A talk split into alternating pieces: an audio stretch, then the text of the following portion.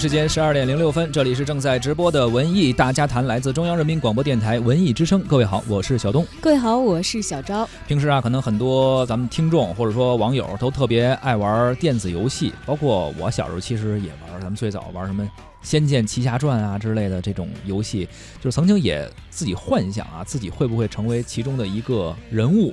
或者说，现实中会不会有自己喜欢的游戏角色能够出现在自己的生活里？哎，这就属于比较喜欢玩的玩家了。嗯，再深度一点的，还会去参与一些像什么 cosplay 啊等等的一些的行为啊。是。呃，当然了，这个游戏啊，现在也也有很多人把它上升为说这个第几艺术来着？忘了，一二三四五六七八。反正不是一个次元的。呃，对对，咱们原来好像八个艺术吧，这应该是最新兴的艺术，对吧？因为它可以构筑一个完整的世界，同时呢，在这个世界里头有非常性格鲜明和技能突出的人物，大家可以去选择自己的角色去扮演，在这个世界里去完成自己的冒险。你看前一段时间有一个特别火的叫《恋爱经营》手游啊，恋与制作人当时在国内应该说是圈粉无数。呃，最近有一个新闻说，这四个男主角已经开始在现实生活中去做广告代言了，而且就是真的是代言一些品牌啊，说是代言一个巧克力，然后有什么叫李泽言那个角角色说是叫联席总裁，然后还有叫周呃周格洛啊担任说这甜蜜代言人，就每个人都有自己的一个身份，就真的开始接广告了。第一他们可能比真的明星圈的这个女性粉还要多，因为有好多好多女性的游戏玩家在这个游戏里花了不少的价钱。对啊。这个时候，他们的打引号的虚拟世界的男朋友又出来了，说为他花点钱算什么的？是，而且还能实实在在买到真的东西哈。所以说，这游戏中的人物啊，只要说你特别受欢迎，或者这个游戏本身有粉丝，哎，分分钟就可以冲破次元壁，从二次元世界来到你的现实生活当中。当然了，不仅仅是恋与制作人当中，像什么霸道总裁呀、科学家啊什么等等的，他们有这个难以计数的粉丝，甚至是这个恋人级别的粉丝。女性也有这样的游戏角色呀，是那个粉之多呀，也是男女通杀的。这就不得不提到《古墓丽影》的主角劳拉了。相比于《恋与制作人》来说，那《古墓丽影》应该更是老资格了。人家什么时候就开始出来圈粉了？那个游戏应该说是。得二十年前应该就就有了，我印象中。对，当年可能玩这些游戏的这个青少年，现在都已经开始玩真人养成，养自己小孩了啊。对。但是劳拉还是不老，保持着这个旺盛的战斗力，在那个游戏的世界里叱咤风云，扮演着女英雄，就是如柯南一样的存在。就是我们一直在变老，那个时候我们还是宝宝，她是个少女；这个时候我们都已经快有宝宝了，她还是个少女，而且还是一个女英雄一样的保持着战斗力的少女。哎，今天咱们聊到这个新版的《古墓丽影》啊，应该说是春节节之后啊。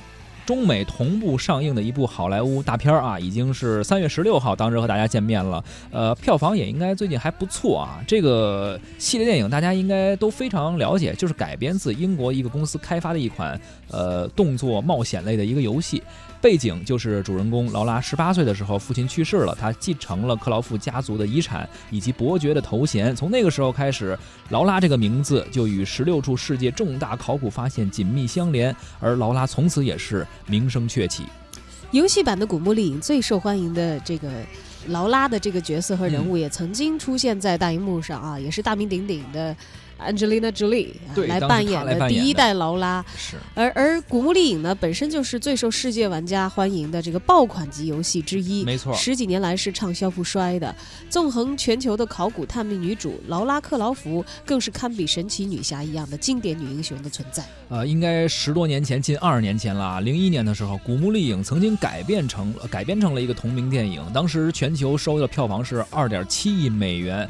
你要想，那可是将近二十年前，二点七亿美元可是不少了，创下了当时游戏改编电影的票房纪录。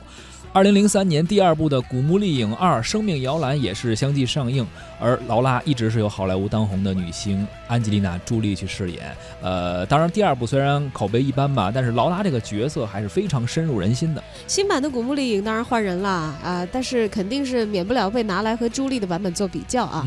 目前从票房来看呢，成绩不错，是上个双休日的最大的赢家了。但巧合的是呢。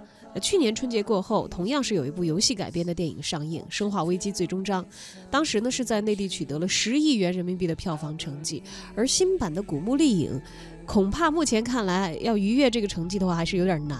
主要是原来啊，可能咱们国内电影啊没有现在这么多爆款，所以说呃引进一好莱坞电影，咱们都觉得啊票房能够马上就拉动拉动。但是你看看最近就不远了，说就最近这一年，这国产电影出了不少爆款，所以这市场啊蛋糕啊都被咱们自己收了。所以你这个国外的电影引进过来不一定那么好赚钱了。对，其实有的时候啊，这种这个改编自游戏的电影，你本身还得看它游戏的号召力啊。像之前的魔兽啊什么的，我们如果纯从电影的角度来看，它可能不是一个太好的作品，就比较套路啊。对，但如果你从它这个圈票房的实力来看，它的群众基础确确实实是非常之大，有粉丝嘛。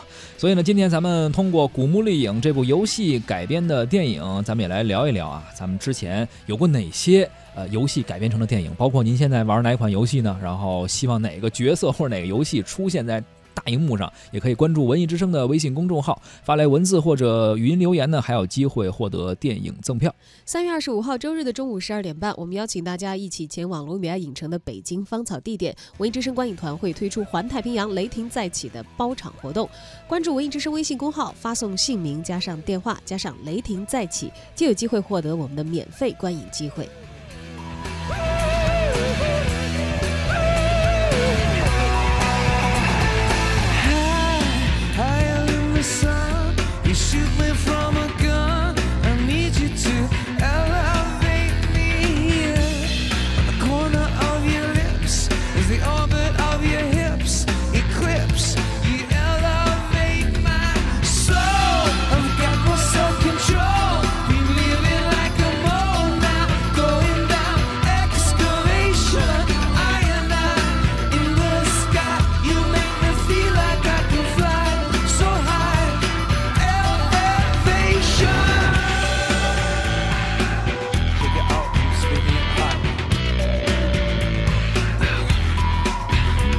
您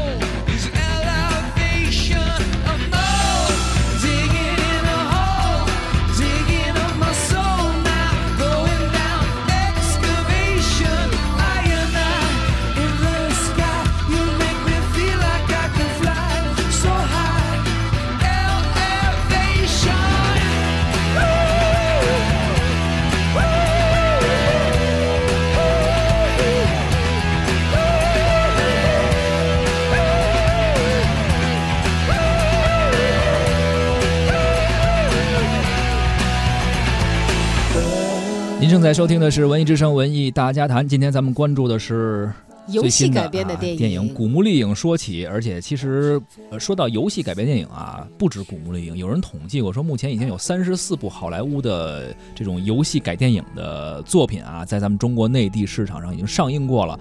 特别逗，是最早上映的应该叫呃《超级马里奥》，这可能我们都玩过这游戏，当时可能还是那种八位机玩，这个居然当时电影什么时候也改成电影了啊？就是反正挺挺早，应该是。应该差不多，应该是第一部，当时是游戏改电影在咱们内地上映的，当时票房是惨败啊！就就我我我想想啊，我完全没有这个印象，完全没印象。那时候我们还小，我们还是宝宝。对对对，这完全是属于可能是太早的事情，太早了。但是后来，其实二零零一年的《古墓丽影》当时第一部。上映取得了非常不错，当时二点七亿美元的成绩，应该算是这种游戏改电影的一个非常成功的一个案例了啊！包括后来，刚刚你也提到了《魔兽》，应该也是近两年上的，还有《生化危机》也是很多部了啊，也也算是游戏改电影的一个全面的进攻，也是形成了一种风潮吧。这个游戏有一款游戏能够被大家认可，于是呢，肯定就想。拍成电影，多圈一些粉，多挣点钱嘛。对，像刚才其实，在问大家说有没有大家自己喜欢的这个游戏，希望它可以拍成电影的啊。其实我还真希望那个《仙剑奇侠传》能够有电影作品的。对，现在好像只有电视剧。对，它其实早年在第一部电视剧推出的时候，因为《仙剑二三四》什么的有没有后来的五我都不知道。嗯。呃，最早我看《仙剑奇侠传》第一部的时候，二零零五年的时候看的吧。那个时候，胡歌和。呃，刘亦菲啊，他们真的是和这个游戏里的形象啊，非常非常的相似，高度相似啊，所以那个连续剧也是给我留下了很深的印象。因为我想想，你说游戏改的这些电影，每来一次就是从国外来一次，就大量的这个游戏的玩家就去贡献票房。但其实咱们本土游戏也有很多不错的作品，对，尤其你说像这个视觉上，如果来一个东方奇幻的特色，这不是做不到。你看以前徐克老怪也好，对，但是他是这个标杆性的人物了，还有包括后来的一些后来者，也许没有他做的好嘛，但其实也都还在做这些尝试。这方面其实我觉得还是大有可为的，绝对可以为。我跟你说，这游戏改编改编电影没有游戏改不了电影，因为一七年我就听说过一个消息，说俄罗斯方块当时要改编成电影啊，俄罗斯方块都能拍电影，你说什么游戏拍不了电影？当然现在已经二零一八年了，说这这电影可能还没拍完呢。就是俄罗斯方块会变成什么样子？哎，什么动作冒险奇幻 电影？这不知道咱们能不能看见？因为只是一六年传出消息说一七年开机，但是一八年了，目前还没消息，再等等看吧。开脑洞了。对，但是呢，这这都是可能未来的事儿了。但是事实上，历史上真的有不少游戏改编成电影，我印象非常深的。当时我年纪比较小，玩的游戏还挺害怕的，叫《寂静岭》。这个电影当时也是挺有名的，当时是克里斯托弗呃甘呃甘斯执导的。当时他这个《寂静岭》，我认为我印象中应该是拍了两部，我当时看了还觉得挺恐怖的。对，我就听说很恐怖，所以我一直没胆去看。是吧？那还有一个就是《生化危机》，其实看着也也也也挺吓人。生化危机说着我就不是很害怕，好点因为我知道那个是大概是打的有点血呼呲啦的这种害怕，对对对，跟那个《寂静岭》那种感觉好像还不太一样，是吧？是的。那么，对于一部游戏改编类的电影，专业影评人又会做出怎样的评分呢？尤其是这次新上的《古墓丽影》，接下来呢，我们也请出文艺大家谈的特约媒体观察员龚燕。大家好，我是浙江传媒学院的老师龚燕。今天我们来聊一下正在热映的游戏改编电影《古墓丽影》。作为一个非玩家的观众，第一印象是这一个版本与安吉丽娜·朱莉那个版本相比，毫无疑问。最大的差异是女主劳拉的形象和性格的设定。安吉丽娜·朱莉那个版本，劳拉身材火辣，战斗力强，类似一个女侠客；而2018年这一版，女主是艾莉西亚·维坎德，形象上更中性。这位女演员之前的代表作是《机械姬》，饰演的是一个人工智能的女机器人。在某种程度上，我们可以说新版的女主实际上在做出一个新的形象的一个尝试，或者说某种突破。当然，吴彦祖的这个加入也为这部影片的中国市场做了一定的考量。游戏改编电影口碑和票房双丰收的几乎是屈指可数，其核心原因在于玩家对于电影与游戏的转换的期待值。比如像《寂静岭》这种将原游戏风格领会融合并加以发挥，实在是属于少之又少，算是转化的比较成功的。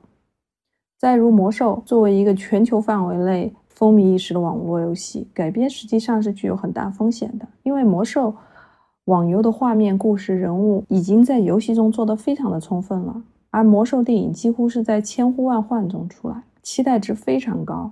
由于此前已经有很多游戏改编电影的各种经验，《魔兽》无论在视觉还是故事上，即使有不如人意之处，但也算没有特别失分。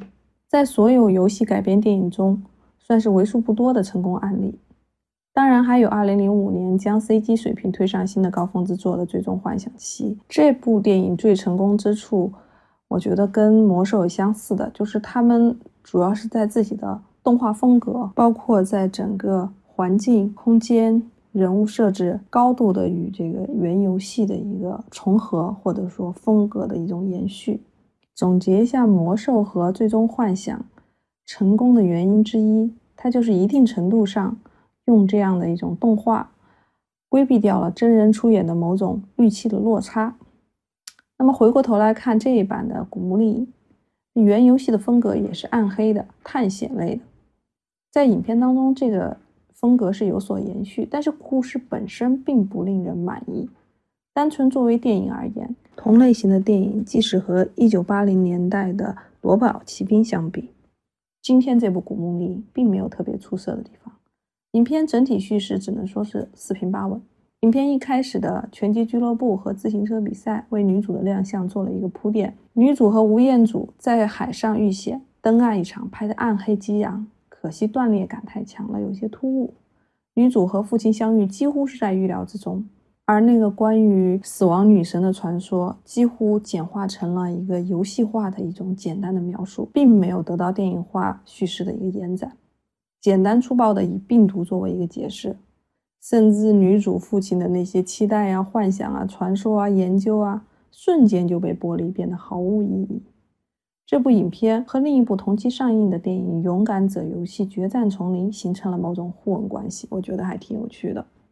早在一九九五年，就中国刚刚开始引进大片的时候，第一部的《勇敢者游戏》作为当时为数不多的由美国引进的分账式大片，让人耳目一新。因为故事设定是真人进入游戏，成为游戏角色，遭遇游戏情境，现实穿越到游戏并不稀奇，但这却让我们联想起了 VR 电影。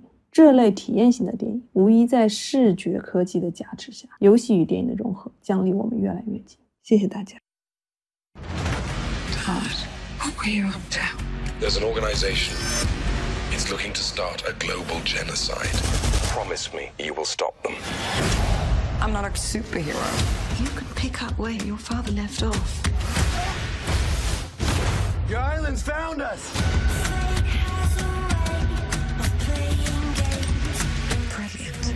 Brilliant. Lara Croft, you shouldn't have come here, but I'm glad that you did.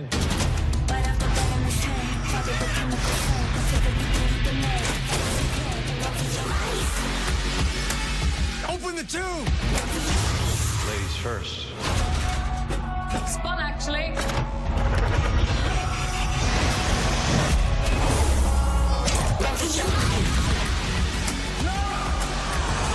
Hey, some men like dangerous women. Some men are foolish. Tomb Raider. Only in cinemas. 说到新版的《古墓丽影》啊，其实也有一些中国的元素啊，发生着悄然的变化。比如说，令中国观众比较满意的，说这次吴彦祖的戏份哎还不少。因为之前可能我们都知道一些引进的大片啊，他们为了占咱中国这市场，经常会加入一些中国面孔。但是有很多演员，即便你在。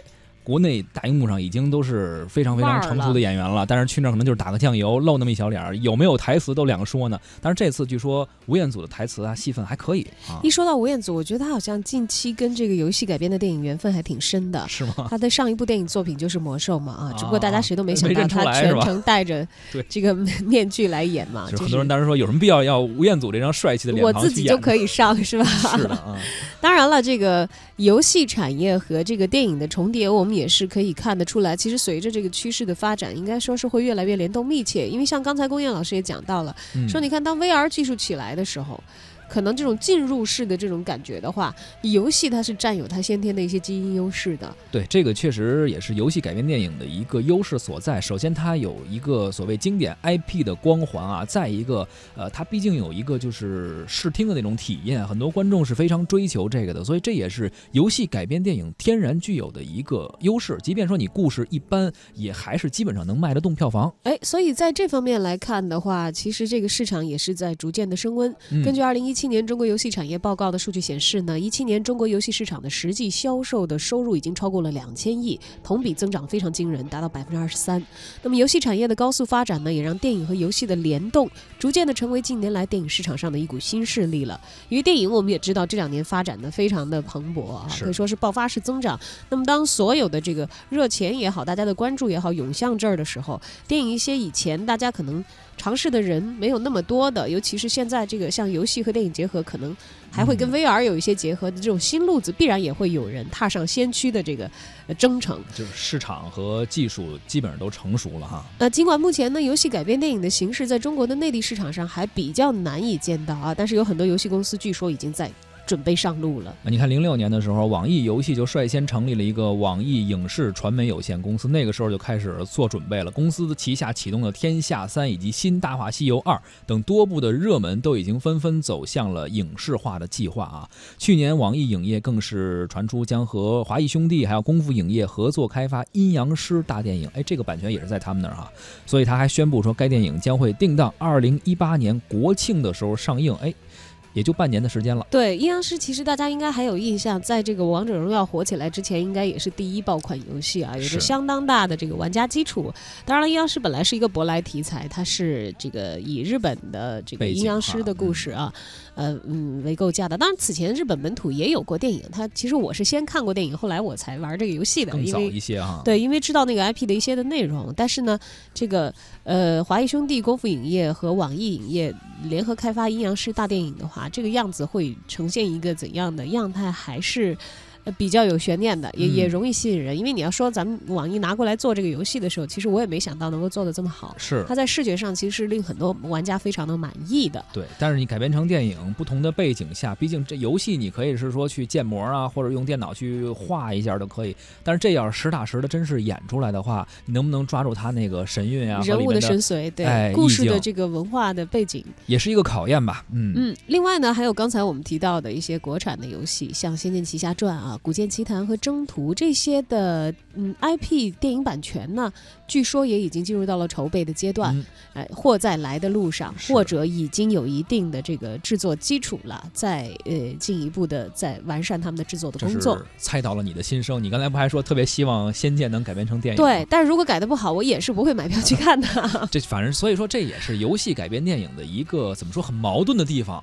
就是很多问题都是这样，就包括有一些什么漫画改编电影，咱们都聊过，就是有原著粉在那儿，有游戏粉在那儿，而且是非常大的一个基数，大家脑子中已经有一个根深蒂固的印象了。如果你改的不好，像你这样，你就不买账，这也是挺矛盾的。确实，对，而且还有可能是成为网上吐槽的主力，你知道吗？对，当然要游戏玩家还是要观众啊，这也成了这类作品在改编过程当中的一大难点了。虽然说我们国产游戏的影视化道路还比较遥远，但是随着游戏市场的不断崛起。和影游联动的多元化的布局和发展，相信呢，游戏 IP 必然会成为电影市场当中不会有人放过的一块重大的资源。